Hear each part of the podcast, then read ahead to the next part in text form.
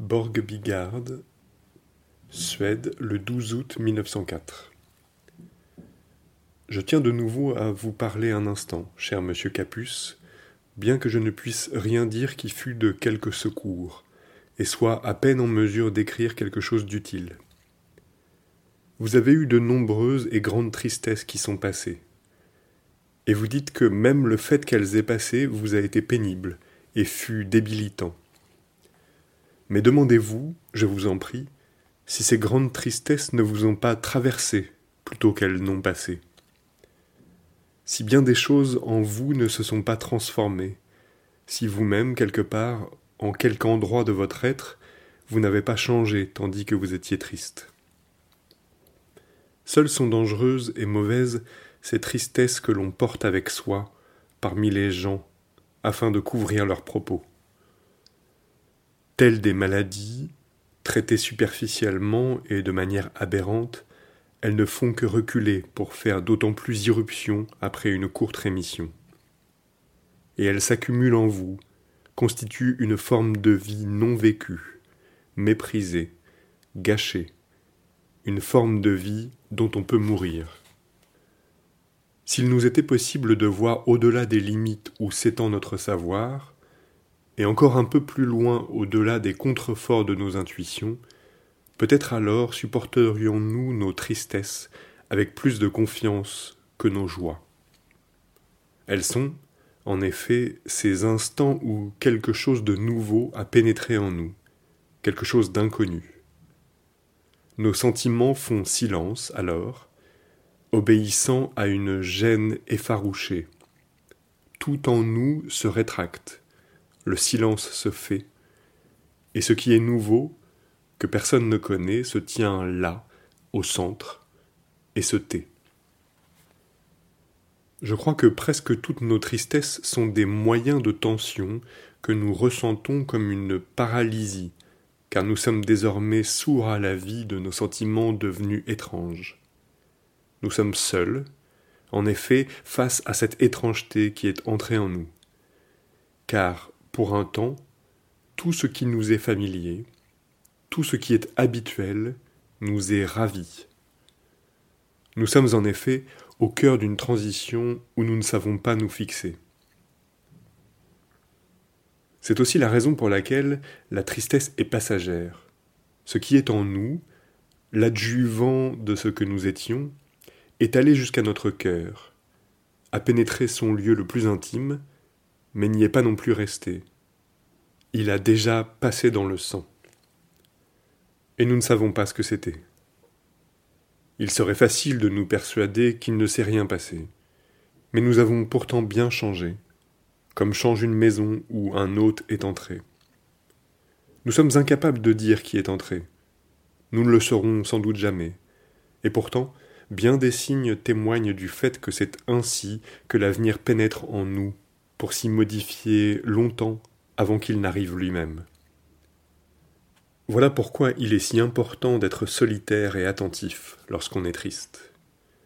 L'instant apparemment immobile, où, semble-t-il, rien ne se passe, cet instant où l'avenir pénètre en nous est en effet beaucoup plus proche de la vie que cet autre moment arbitraire et patent où l'avenir nous arrive, pour ainsi dire, de l'extérieur plus nous sommes silencieux, patients et disponibles lorsque nous sommes tristes, et plus ce qui est nouveau pénétrera profondément et sûrement en nous, mieux nous le ferons nôtre. Il sera d'autant plus notre destin propre, et plus tard, lorsqu'il se produira, c'est-à-dire lorsqu'il surgira de nous pour passer aux autres, nous nous sentirons profondément intimes et proches et c'est nécessaire.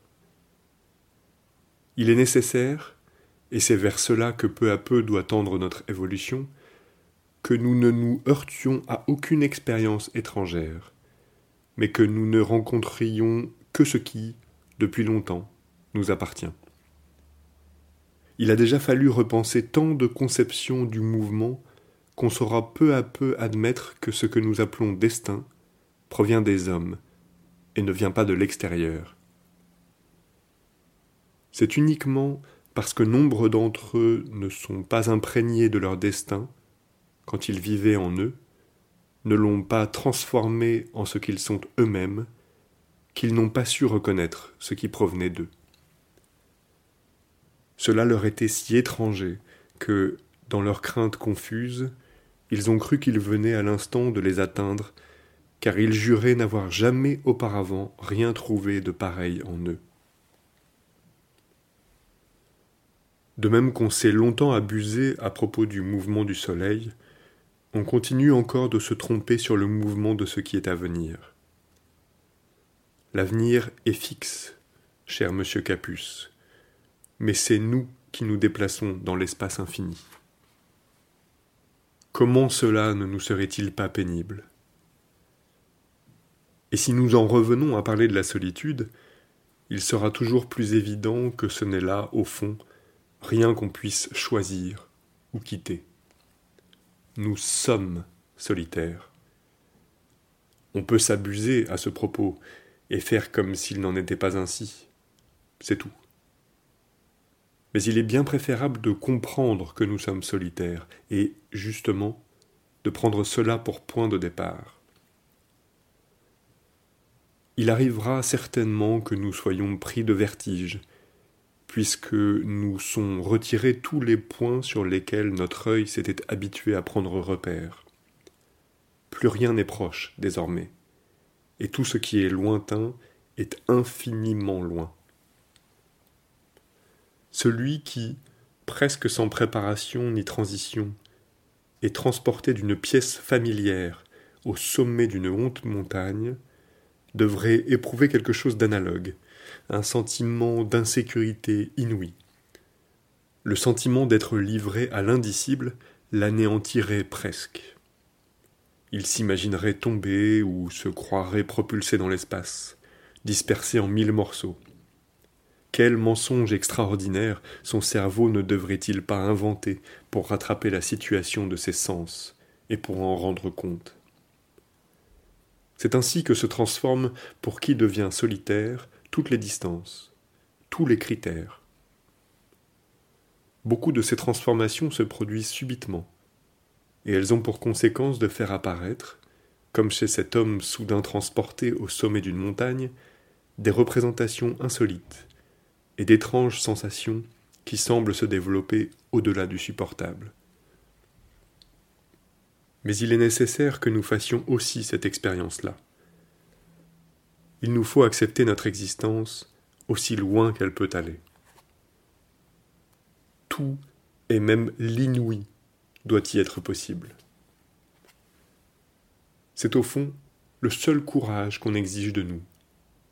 Être courageux face à ce que nous pouvons rencontrer de plus insolite, de plus merveilleux, de plus inexplicable. Que les hommes aient, en ce sens-là, été lâches, a infligé un dommage irréparable à la vie. Les expériences que l'on désigne sous le nom d'apparition, tout ce qu'on appelle le monde des esprits, la mort, toutes ces choses qui nous sont si proches, ont été à ce point en but à une résistance quotidienne qui les a expulsés de la vie, que les sens qui nous eussent permis de les appréhender se sont atrophiés. Sans parler du tout de Dieu. Or, la peur de l'inexplicable n'a pas appauvri seulement l'existence de l'individu, elle a également restreint les relations entre les humains. Extraite en quelque sorte du fleuve des virtualités infinies, pour être placée sur un coin de rive en friche où il ne se passe rien. Ce n'est pas, en effet, la paresse seule qui est responsable du fait que les rapports humains se répètent sans innovation et de manière si indiciblement monotone. C'est plutôt la crainte d'une quelconque expérience inédite et imprévisible qu'on s'imagine ne pas être de taille à éprouver. Mais seul celui qui est prêt à tout, celui qui n'exclut rien, pas même ce qui est le plus énigmatique, vivra la relation à quelqu'un d'autre comme si elle était quelque chose de vivant, et y jettera même toute son existence. Car si nous nous représentons cette existence individuelle comme une pièce plus ou moins vaste, on constatera que la plupart n'ont appris à connaître qu'un recoin de leur espace. Une place devant la fenêtre, un trajet où ils vont et viennent. Ainsi ont-ils le bénéfice d'une certaine sécurité. Et pourtant, cette insécurité pleine de dangers est combien plus humaine, qui pousse les prisonniers, dans les récits de Poe, à explorer en tâtonnant les formes de leur effroyable cachot, et à ne pas vouloir esquiver les indicibles terreurs de leur séjour. Mais nous ne sommes pas prisonniers. Ni pièges, ni chausses-trappes ne sont disposés autour de nous, et il n'y a rien qui soit destiné à nous angoisser ou nous torturer. Nous sommes situés dans la vie, qui est l'élément auquel nous correspondons le mieux, et nous sommes, en outre, devenus semblables à cette vie grâce à une adaptation plurimillénaire, au point que, lorsque nous restons immobiles, nous sommes à peine discernables par rapport à tout ce qui nous environne, en raison d'un curieux mimétisme. Nous n'avons aucune raison d'éprouver de la méfiance à l'égard de notre monde, car il n'est pas tourné contre nous. S'il recèle des peurs, ce sont nos peurs. Des abîmes, ils sont nôtres. Présentent-ils des dangers, nous devons tenter de les aimer. Et si seulement nous faisons en sorte que notre vie soit commandée par le principe qui nous enjoint de nous en tenir toujours à ce qui est difficile, ce qui nous semble encore être le plus étranger deviendra bientôt ce qui nous sera le plus familier et le plus cher. Comment pourrions-nous oublier ces vieux mythes qu'on trouve à l'origine de tous les peuples, les mythes où les dragons se transforment en princesses à l'instant crucial Peut-être tous les dragons de notre vie sont-ils des princesses qui n'attendent que le moment de nous voir un jour beau et courageux. Peut-être tout ce qui est effrayant est-il, au fond, ce qui est désemparé et qui requiert notre aide. Vous ne pouvez donc, cher monsieur Capus, vous effrayer de ce qu'une tristesse surgit devant vous, à ce point considérable que vous n'en ayez pas encore vu de semblable pas plus lorsqu'une inquiétude traverse tous vos agissements et passe sur vos mains comme une alternance de lumière et de nuages. Vous devez alors penser que quelque chose se produit en vous, que la vie ne vous a pas oublié, qu'elle vous tient en main et ne vous laissera pas tomber. Pourquoi voudriez-vous exclure de votre vie une quelconque inquiétude, une quelconque souffrance, une quelconque mélancolie, alors que vous ignorez pourtant ce que produisent en vous ces états. Pourquoi vouloir vous persécuter avec la question de savoir d'où provient tout cela? Où tout cela vous mène-t-il? Puisque vous savez que vous êtes en pleine transition et que vous ne désirez rien tant que vous transformer. Si quelque processus en vous est morbide, songez alors que la maladie est le moyen par lequel un organisme se débarrasse de ce qui lui est étranger. Il faut, dans ce cas, simplement l'aider à être malade, à faire en sorte que sa maladie se déclare et se développe tout à fait, car c'est ainsi qu'il progresse. En vous, cher monsieur Capus, il se passe actuellement tant de choses. Soyez patient comme un malade, et confiant comme un convalescent car peut-être êtes-vous l'un et l'autre. Et davantage, vous êtes aussi le médecin qui doit veiller sur lui-même. Or, il y a dans toute maladie bien des jours où le médecin ne peut rien faire qu'attendre. Et voilà ce que, pour l'essentiel, et dans la mesure où vous êtes votre propre médecin, vous devriez faire maintenant. Ne vous examinez pas trop. Ne tirez pas de trop hâtives conclusions sur, ce qui vous arrive. Laissez-le tout simplement se produire.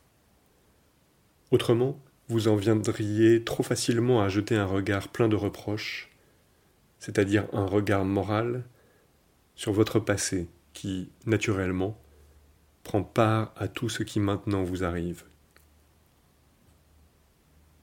Les influences que vous subissez de vos errements, de vos désirs et de vos aspirations de jeune garçon ne sont cependant pas ce dont vous vous souvenez et que vous condamnez. La condition inhabituelle, propre à une enfance solitaire et abandonnée à elle-même, est trop difficile, trop complexe, exposée à trop d'influences, et en même temps si coupée de tous les liens effectifs de la vie, que lorsqu'il surgit un vice, il faut se garder de le désigner a priori comme tel. Il est nécessaire d'être en général aussi prudent avec les mots. C'est si souvent à cause du nom donné à un crime qu'une vie se brise, et non à cause de l'acte lui-même, individuel et sans nom, qui fut peut-être, dans cette vie, une nécessité tout à fait déterminée, et qu'elle eût pu sans doute assumer sans peine. Et la dépense d'énergie vous semble trop importante simplement parce que vous surestimez la victoire. Ce n'est pas elle qui est la grande chose que vous croyez avoir accomplie, bien que vous ayez raison d'éprouver un tel sentiment. Ce qui est grand, c'est le fait qu'il y avait déjà là quelque chose que vous avez pu substituer à ce mensonge, quelque chose de vrai et de réel. Sans cela, votre victoire n'eût été qu'une réaction d'ordre moral sans grande envergure, tandis qu'ainsi elle est devenue une portion de votre vie. Vie à laquelle, cher monsieur Capus, je pense en formant tant de vœux. Vous rappelez-vous à quel point cette vie a voulu sortir de l'enfance, aspirant aux grandes choses? Je constate aujourd'hui que, à partir des grandes choses, elle continue d'aspirer aux plus grandes. C'est pourquoi elle ne cessera pas d'être difficile. Mais c'est aussi pourquoi elle ne cessera pas de croître. Et si j'ai encore une chose à vous dire, j'ajouterai ceci. Ne croyez pas que celui qui cherche à vous réconforter vit sans difficulté parmi les mots simples et tranquilles, qui parfois vous font du bien. Sa vie est pleine de peine et de tristesse, et reste très en deçà de la vôtre. S'il en était autrement, il n'eût jamais su trouver ces mots. Votre Rainer Maria Rilke